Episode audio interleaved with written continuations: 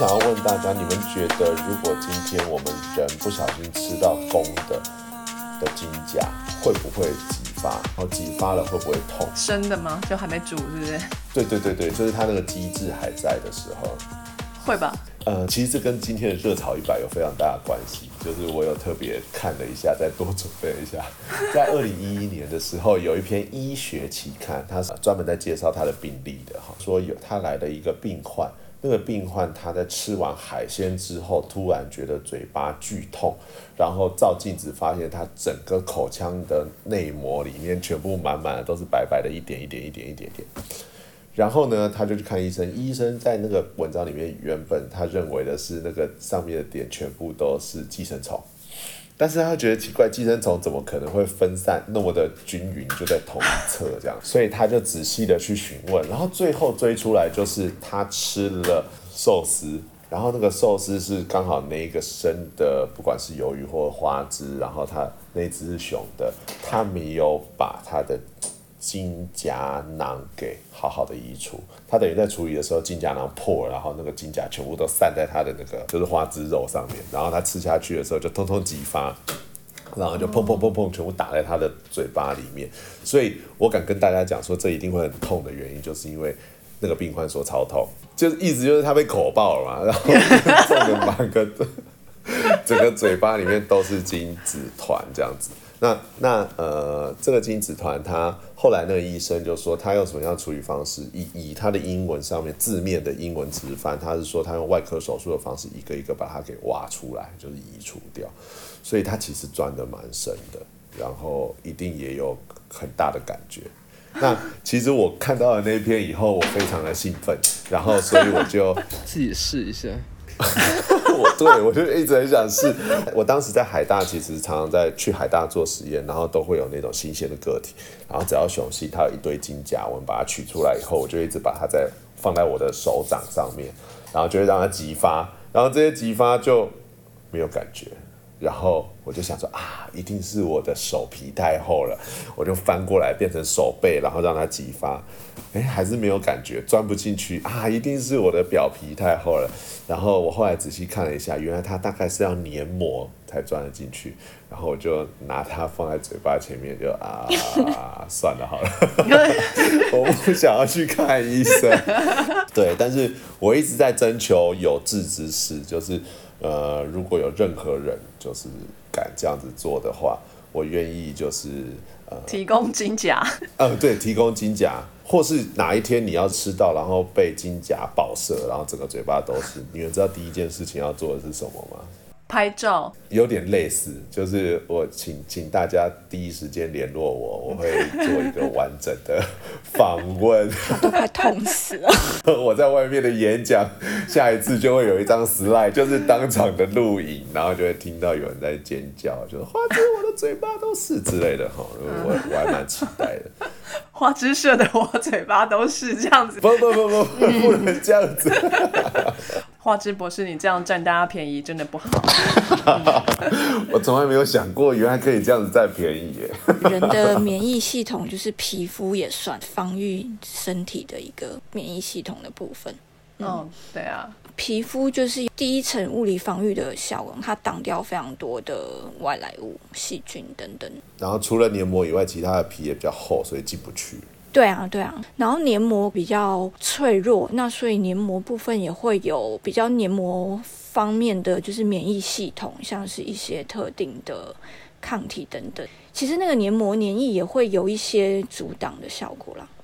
因为因为我全身上下几乎都试过，除了就是除了皮膜组织有存在的地方外。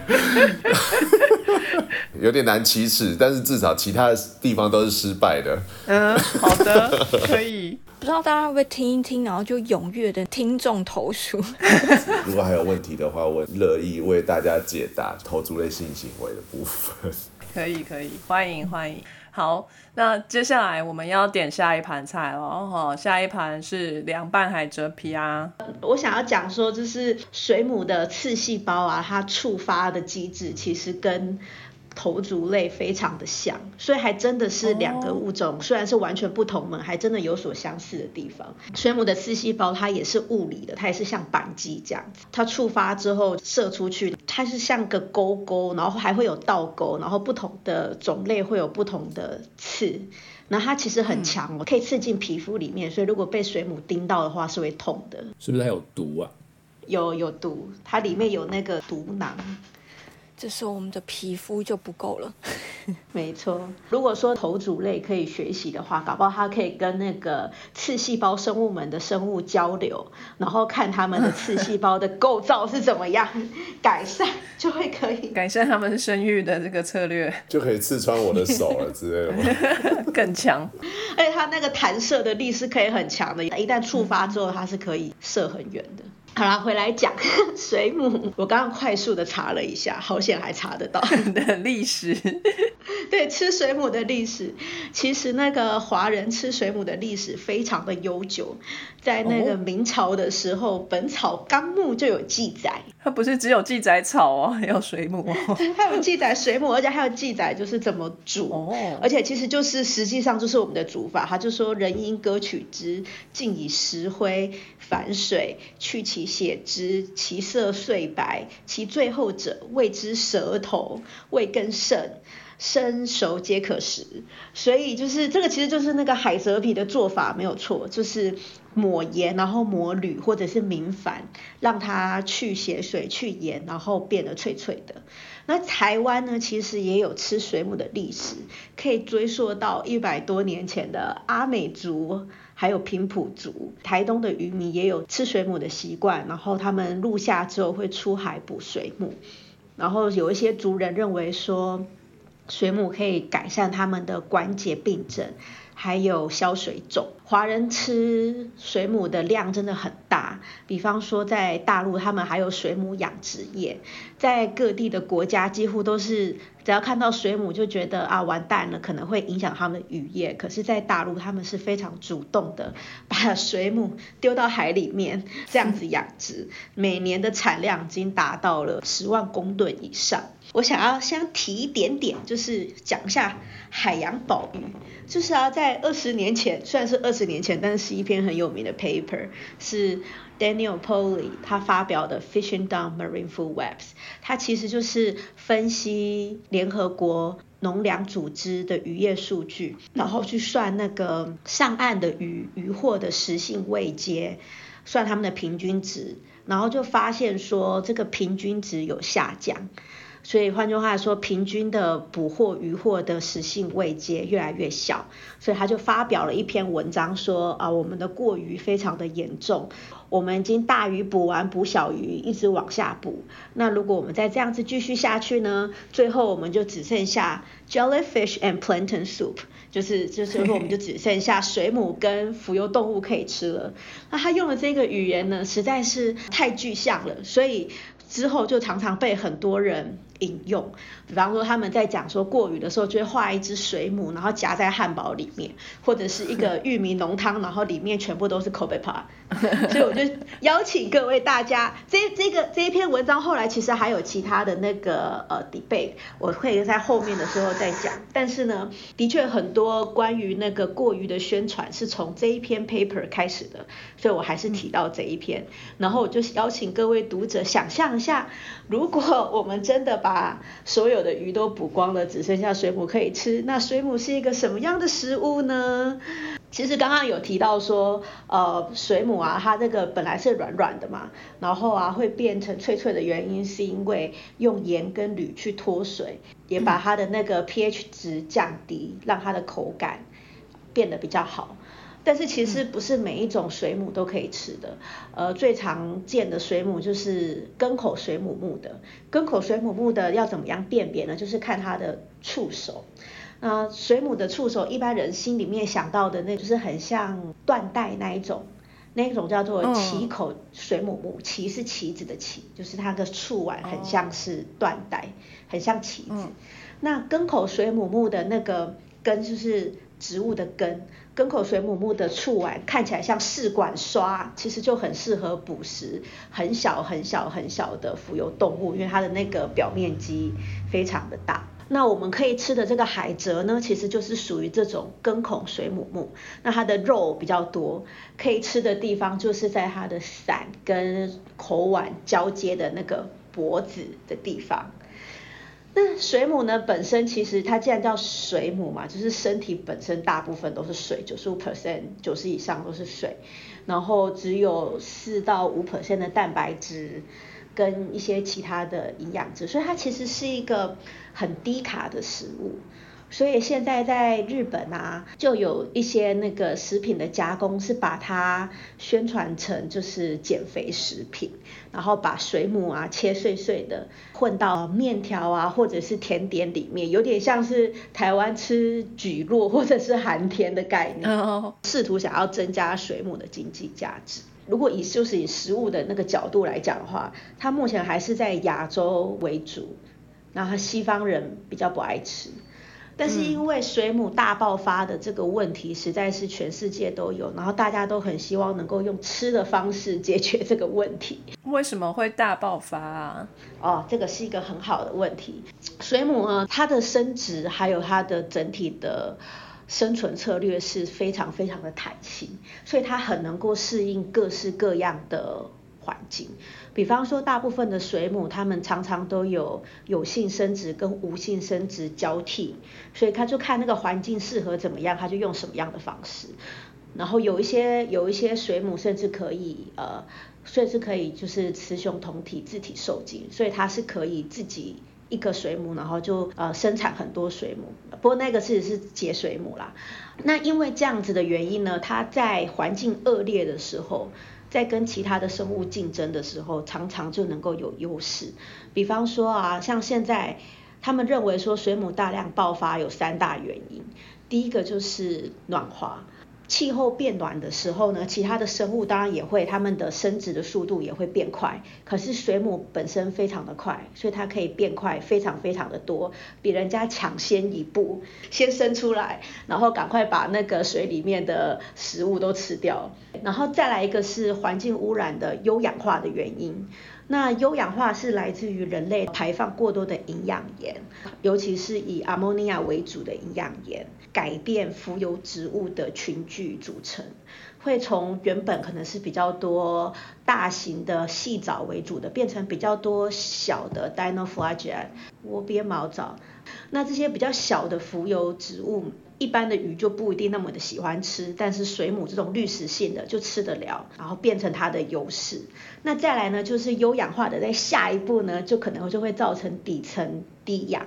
大部分的生物都会需要氧气，在低氧的时候，它们不耐，可能就会死掉，或者是生殖的速率就会下降。那其实对水母也会有影响，只是水母相对来说是比较。耐低氧，因为它的这个身体的组织就是大部分都是水，基础代谢其实所消耗的能量是非常的低，所以整体上来说呢，因为它本来就是一个生长很快、生殖又很快的生物，然后在暖化、有氧化的状况之下，让它的生殖跟生长的优势变得更加的明显，跟其他的动物差距拉大。然后它又相对之下可以适应啊，还有另外一个原因，过于就是很多水母跟其他的鱼是处在竞争，或者是其他的有一些鱼也会吃水母。那如果我们把水母的竞争者还有捕食者大部分的移除之后，水母就变成没有天敌，所以就让它的族群增长更加的方便。所以这是为什么水母会大爆发的原因。之前日本有那个月前水母，月是跨越的月，前是前面的前，月前水母大爆发。那这个月前水母其实很惊人哦，它的体重每一只能够超过一百八十公斤，公斤对公斤，然后比人还要大。大爆发的时候根本就拿它没有办法。如果那个渔网下海，然后捞到一只水母，那个网就毁了，这样。太重，它如果捕到一团水母，就真的会拉不起来，然后渔网就会破损，然后它会变得黏黏，会把那个洞渔网的洞堵住啊，就没有办法再捕鱼，他们就要花很多的时间去清啊，有的甚至就只能够报废，所以造成很大很大的经济损失。十二年前大爆发的时候，造成了三十五亿的损失。是蛮严重的问题。那就是没有那么严重的大爆发，其实也造成了很多的问题。最常见的就是核电厂的入水口堵住。如果说有水母的话，他们就要把那个海水浴场关闭，所以是造成很多的经济的损失。所以很多人都在研究说，怎么样才可以把水母消灭，然后很。因为它的水母实在是生殖跟生存的能力都太强大了，我们在海表上面看到的时候都是它的有性生殖体，就算这个都消灭了也没有用，因为它还有无性生殖体在海底面。总觉得它有统治这世界的企图心，有海洋吧？它已经经历过地球上。五次的生物大灭绝，所以是非常能够抵抗各种环境变迁，什么样的环境都活得下来的生物。真的治根的方式，真的是人类不要过于，然后不要破坏海洋。但是很多人就不愿意。走这个治根的方式，就想要治标啊，就是想说，那我们可不可以把它吃完？只有中国人跟亚洲人吃是不够的，我们要让西方人也要加入吃水母的行列。只要把全世界都变成中国人就可以啦，西方人全部消灭。我就查呃，想要把水母推广到西方，做的一个很有趣的研究，他们就找到一个西方的美食专家的族群，堪比亚洲人。跟亚洲人一样很喜欢吃东西，懂吃的族群，对，很懂吃的族群。想想说，如果他们愿意吃的话，其他的西方人应该就会愿意吃了吧？大家要不要猜猜看，是他们在哪一个国家做研究？就是那个就算是台风来了也不会愿意吃夏威夷披萨的那一个族群。我们的机边不在，对，赶快说意大利坏话。他们找了最有对食物最有坚持的意大利人，竟然不是法国人。我觉得法国人的就是对新事物的接受度比较相对低，就是你要花很多时间，他们才有可能接受。可是他们很多中东食物，因为那个已经就是影响蛮久，而且是中东食物真的好吃。哎，其实搞不好水母做成咖喱，搞不好会吃得下去，因为味道很重。不过我刚刚说的就是，如果这实验做在法国，我觉得就是失败率非常高了。你觉得会不会是要配不一样的东西？因为他们做这个意大利的这个研究，他们就想说，看你看是要配什么食物，他们才会愿意接受。然后他们就发现，如果是配蔬菜、配汤、配鱼、配 pasta 或是米，他们的接受度都还算高。那你知道从配什么配什么的那个接受度就突然直接打趴，就再也不想要吃了。没错，他们居然有测配披萨怎么样？结果那个接受度就超低，没有人要配披萨。居然看到我们的猪血糕披萨会整个崩溃。因为我们去接下一个夜配怎么样？点名必胜客还没有出过海蜇皮披萨哦，Sky 口味海蜇皮披萨。然后另外一个是那个龙珠口味火爆披萨，我觉得这个很棒。这名称有点太劲爆，是吧？海边是不是点子王？而且还说这是拯救地球的计划，吃披萨救地球，而且还可以标榜说这个是低卡健康披萨，棒！因为水母的热量很低。把这神圣的任务交给台湾必胜客了。然后他们还发现说，就是除了配披萨，他们不愿意接受之外，也不愿意让它配甜点、配水果跟配。饮料，他们就觉得这些这个搭配非常的奇怪。这个食物的偏好啊，有很大的 gender effect。他们就发现说，男生比女生的接受度还要更高。这对于另外一个就是吃奇怪食物、吃昆虫的食物研究是吻合的，就是他们发现男生比女生更愿意吃奇怪还有没有吃过的食物。不晓得各位编辑觉得如何呢？男生有没有比较愿意吃奇怪的食物？有啊，他们就比较不在乎吃什么，他们只想吃饱。我就比较在意营养吧，就是对于口味没什么要求。嗯，女生可能因为在家里都是做菜的那一个，所以就会对味觉来说要求比较高啊。什么菜一定要加红葱头啊？我觉得这样是性别歧视哎。其实，在法国也蛮多男生会很讲究。那可能是美食家吧。那如果一般男孩子呢？但我是蛮乐于尝试不同奇怪的东西。我也觉得我对新的食物接受度还蛮高的。哇，刚刚墙边讲到那个一定要加红葱头，就讲到客家料理的精髓，有没有？我今天才去买一包，好，你不知道我今天晚上吃什么超级客家的？超级客家。你吃什么？我今天晚上吃的是萝卜糕煮汤。这个我我我阿妈也会煮哎。哎，那是南部的菜耶。我是在外婆家有吃过，然后一定要放红葱头。我家怎么找找不到，我就去买了一包，是不是？跟我们萝卜糕里面就有红葱头了。哎，不行，那不够，汤里面要加，不一样。嗯，对对对对，是是一样类似味道，但是对了，在家是更好的。而且要新鲜的，啊就是直接这样撒上去，你不能滚它，就是要滚起来之后撒一把上去。哦，棒！我妈还会跟我们家附近的那个鹅肉店合作啊，就是请老板用那个鹅油去炒红葱头。非常的好吃，就是我妈只愿意吃那一种红葱头，然后要塞到罐子里面，然后塞两罐到我的行李箱，叫我带到美国，这样好幸福哦。伯母电话几号？我明天找他拿两罐。哎，还是我们来接她的叶配？哎，可以哦，顺便把生意做起来。鹅油红葱头，其实我觉得红葱头拌水母应该也会蛮好吃的，因为那个海蜇皮它就是没有什么味道嘛，然后就是可以吃那个酱汁的味道，可以吃那个海蜇皮炒板条啊，哦，棒，然后要加那南部的酱油跟米酒，一定很香，一口板条，一口海蜇皮，已经开始流口水了。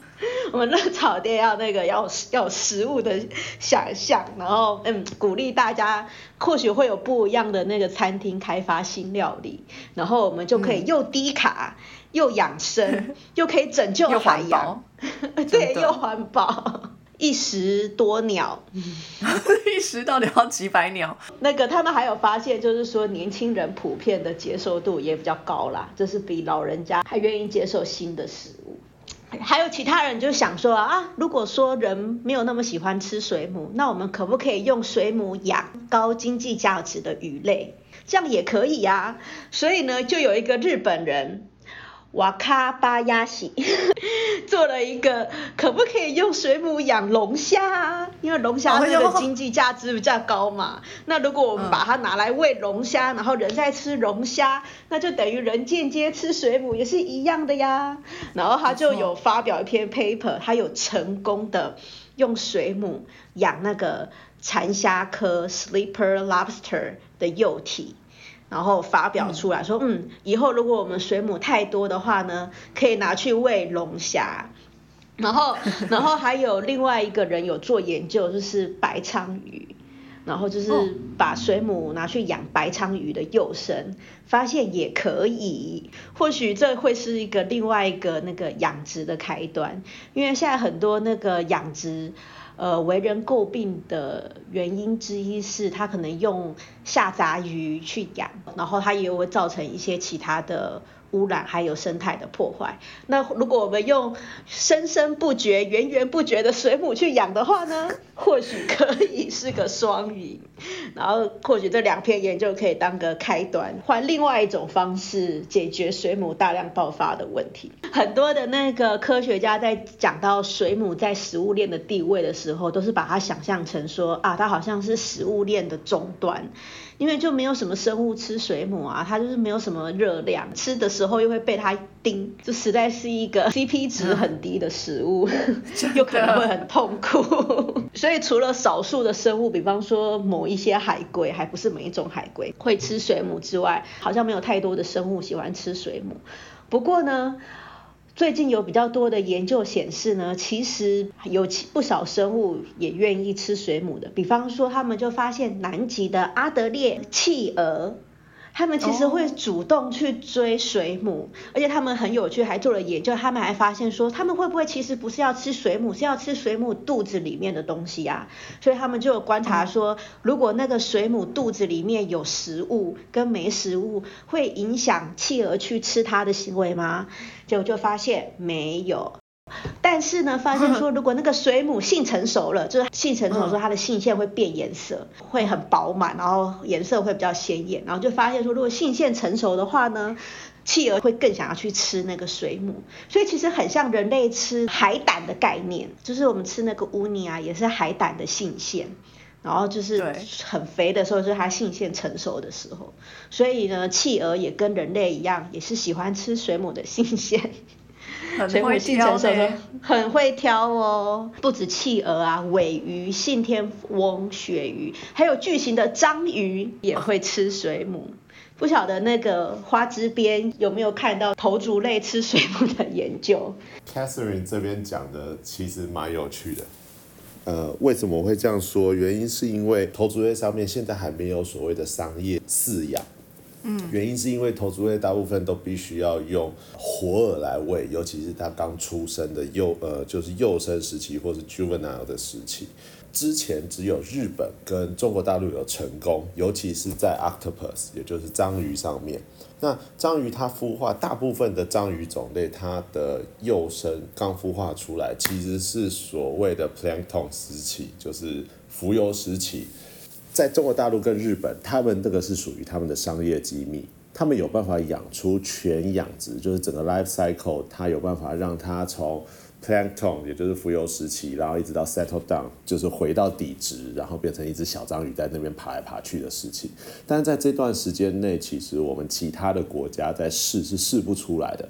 没有人知道那个那个阶段到底他们那些 plankton 时期的小章鱼到底吃什么。我在中国大陆有问过，我有 我有一年有去中国大陆去参访，然后去演讲，然后我就有问他们，那他们其实那个对他来讲是属于商业机密，所以我一直问不到答案。我只有问到说他们会吃一个特别的种类，但是他们不肯说是什么，就是在食物上面的差别，那是一个突破口。然后一直到这两年，因为就是在带潜水嘛，然后认识很多其他的潜水教练。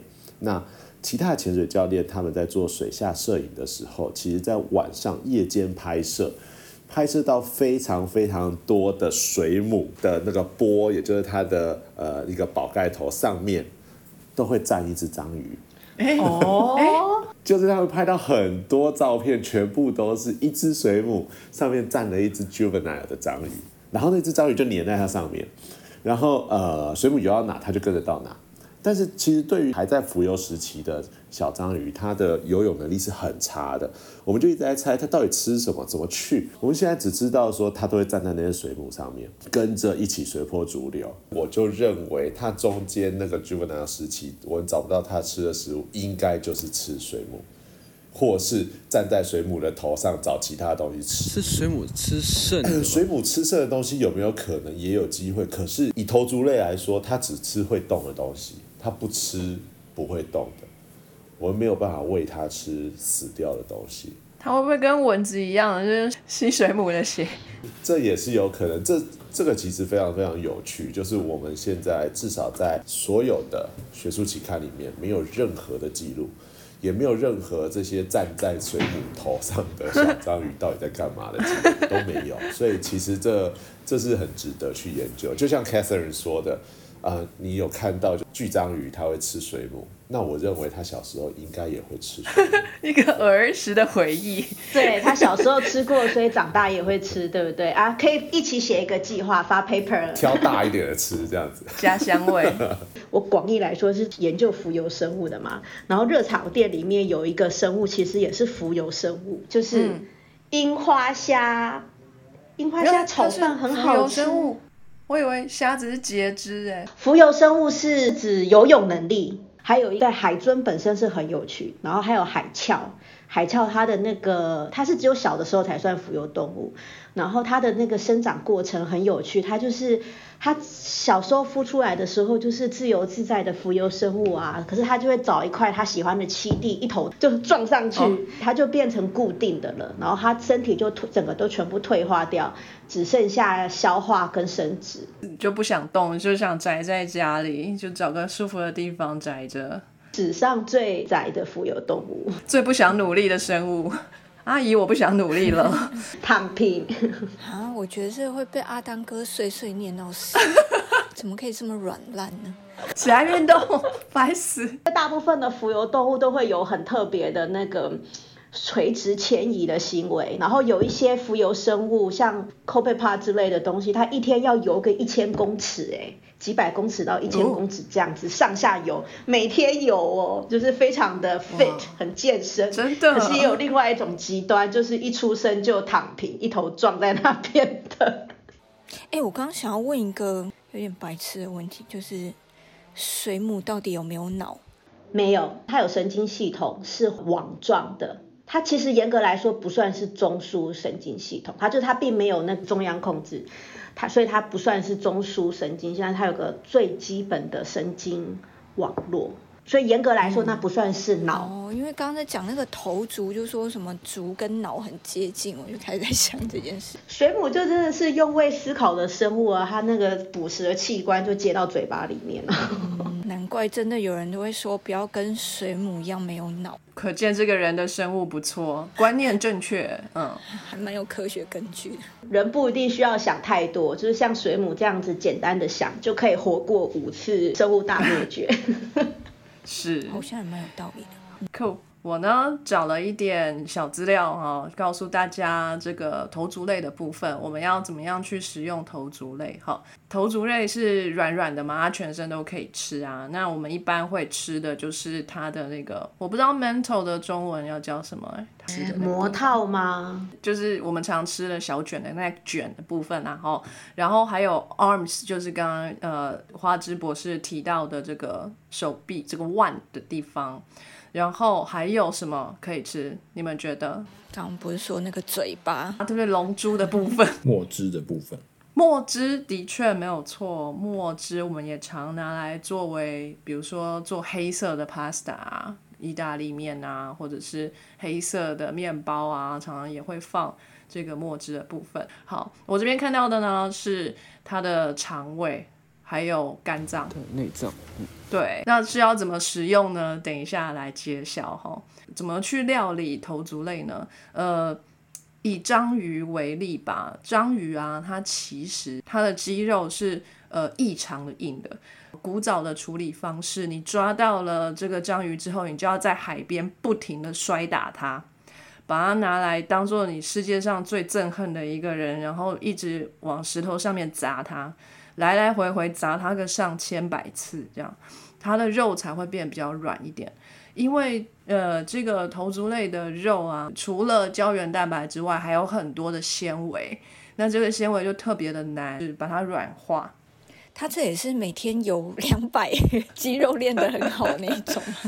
也是有可能，不过呃，有一种说法是说，因为头足类哈，他们的历史非常的长久，他们演化下来呢，在某个什么什么白垩纪什么纪恐龙那个年代，或是更之前，他们有想要长壳，你知道吗？哦，他们跟其他软体动物其实是亲戚。就比如说蛤蟆啊什么的，他们其实很古早以前是亲戚嘛。那可是呃，蛤蟆他们发展出一种生存方式，可以保护自己，就是长壳。那软体动物啊，他们其实有一阵子是想长壳的，后来他们发现这个壳对他们来说，哎，好像有点影响他们的行动，很压给。对对对对，所以他们就嗯，干脆算了，嗯，不要好了。那他们这样子也活得蛮好。呃，可是呢，呃，他们就会必须要保护自己嘛。就是尽量让它不要那么软，也也可以稍微做一点点小保护。所以它虽然软，也没有像水母那么软。当然用力的时候呢，它就可以很坚强。这样，之前我们在讲肉的熟成的这个单元里头有提到过，有很多种方式可以去让肉质软化。除了就是机械性的不停的敲打之外，还有用那个超音波去震断这些肌纤维。那还有就是生物性的，用这个酵素去消化这些纤维，不能够用我们做日式猪排的方式，就是拿那个锤子，然后上面很多细细的针那一种，这样子打一打就好了嘛？还要用到超音波？可以呀，可是那样子打就打烂了嘛。嗯，说的也是。嗯，对，我们可能要保持它的完整性，这样子。对，有人是用酸碱的方式，有点醋。呃，去煮，但是有人做了实验哈，真的这样去煮的时候，呃，可能成功的几率不高哈。有有人说你要去煮它，可是这个温度不能够太高，就是要在它快要滚又还没有滚的时候，英文是不是叫 simmer？就是那个水温很高，但是它还没有起很多泡泡。那在这样子小火炖煮的状态下面，可能要炖它个四五个小时这样子。还有一个方法呢。就是把它拿去冷冻。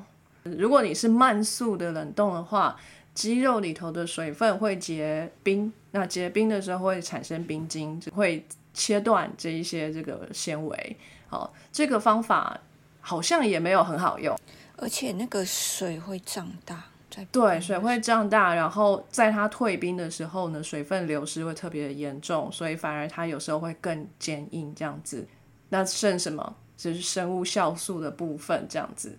呃，我这边要提到有一道菜非常的有趣哈，它是一道日本的料理。日本人真的什么都会搞哎，真觉得非常之佩服。那这个日本人啊，他们吃海鲜真是一等一的技术高超哈。这个关于很坚硬的这个章鱼啊，或者是呃小卷啊，他们是怎么弄的呢？他们就把这个头足类取来嘛，他们从海里面捞起来，然后把他们内脏掏出来，然后把一个内脏，这个内脏的名字叫做 heptapancreas。好，这个东西是什么呢？是八面玲珑的胰脏吗？对，我一开始也以为是，但是它前面 hepta 的意思是那个肝脏，哦，所以它是肝脏胰脏合在一起。对，我不知道他是说两个器官，还是这种动物它这两个器官本来就是融合成一个器官，好像是消化腺，就是全部嘛，就是包括它的肠子什么的，反正总之是消化腺。那把它拿来打碎。然后这个东西啊，里面就富含了这个酵素，是可以去呃消化这些纤维质和蛋白质的。所以呢，它就把这一些打碎的内脏浆拿去腌，不管是章鱼或者是花枝，把它们切成细条状，然后用这个内脏浆去腌它个好几个月，就会很软嫩好吃了。好有道理哦，这叫体外消化吧？真的耶！对啊，你就拿它的那个消化液拿来腌它自己的肉，对啊，对对对对，消化它自己。天啊，有点残忍。以其人之道还治其人之身，对。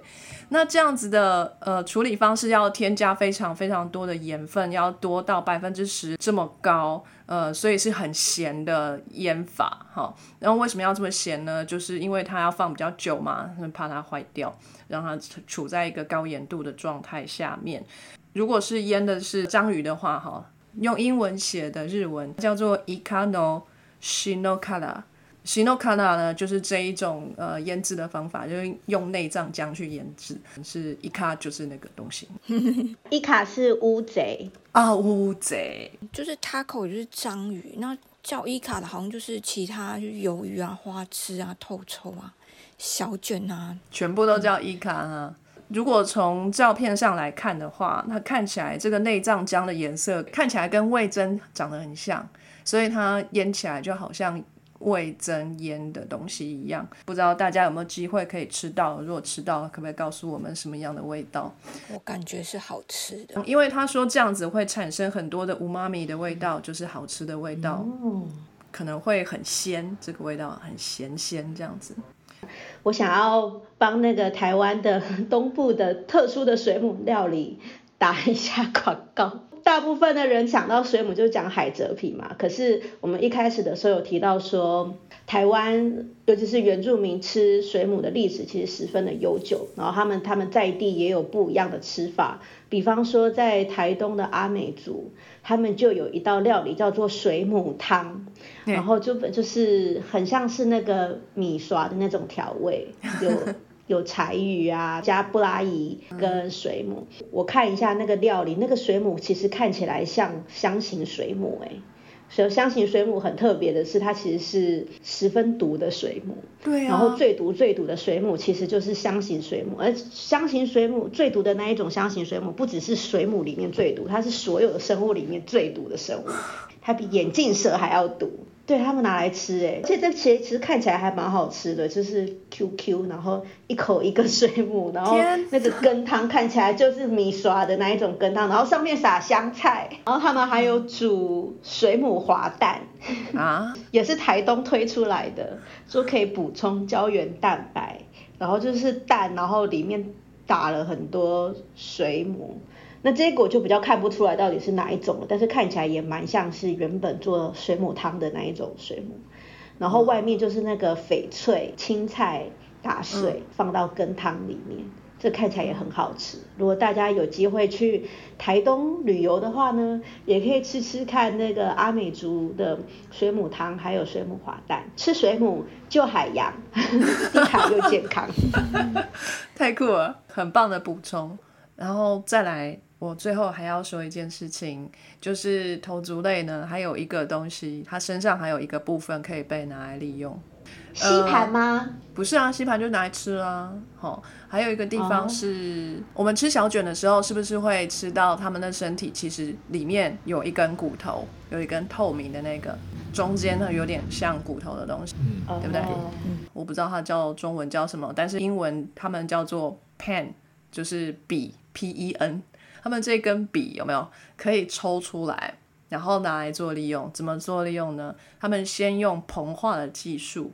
把它做成像乖乖一样的东西，膨化了之后干什么呢？把它打碎，然后提取里面的基丁值，它是塑胶替代品。它这有广泛的商业和生物医学用途，在生医材料上面有相关应用非常多。它是医材啊，嗯，所以也蛮好用的了。最一开始提到那一篇就是用。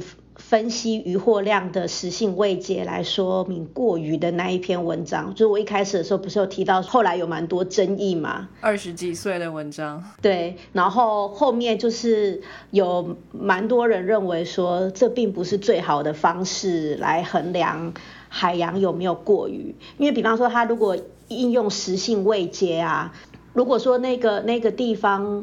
呃，捕了很多小鱼，那这样平均的食性位阶会下降，没有错。但是有另外一种情况下，比方说，呃，要尾鱼好了，尾鱼是算高食性位阶的，然后，然后尾鱼记得说捕了超多尾鱼，那那个平均起来的食性位阶其实是上升，但是并不代表并没有过鱼的情形。后来的那个争议是认为说，这并不是带这个并不是一个很好的用来研究有没有过鱼的方法。那二十年前那一篇文章其实还是蛮有影响力的，就是任何看到在讲过鱼的，几乎都还是会提到那一篇，它还是有它的作用，因为的确会有看到就是大鱼越来越少，然后我们捕小鱼越来越多这样。原本的那一篇的 paper 它是叫做 fishing down marine food webs，那现在比较常接受的那个用词就认为是并不是 fishing down，是 fishing through。啊，marine food web 就是大鱼、中鱼、小鱼，通通都补。都有。那这样算起来，平均值可能没有改变，或者是没有下降很多，但是其实是有过于的现象。这样，那算是个。渔业分析的补充。嗯，好，那我们今天的节目呢，大概就到这边。各位还有什么问题，还是想要讨论的吗？我只想要去吃热炒。我想要吃海鲜。我也是。这里买不到乌贼啊。算了，我来炒三杯蛤蜊好了。这里也买不到蛤蜊啊。我不知道蛤蜊可以做三杯的。然后我们家都这样吃啊。好帅啊！杰克没什么海鲜吗？没有，很少，都只有鱼啊，鲑鱼那种。一般传统欧洲的海鲜 没有这种乌贼啊、蛤蜊啊这种东西，有章鱼啊，我知道他们有在卖章鱼，但因为不太会料理，所以也吃的少。我真的觉得三杯是那个台湾料理的精华，三杯什么都非常的好吃。三杯萝卜糕，不论三杯什么都可以，而且一定要加九层塔，不然就少一味，就是画龙点睛，很棒。OK，cool。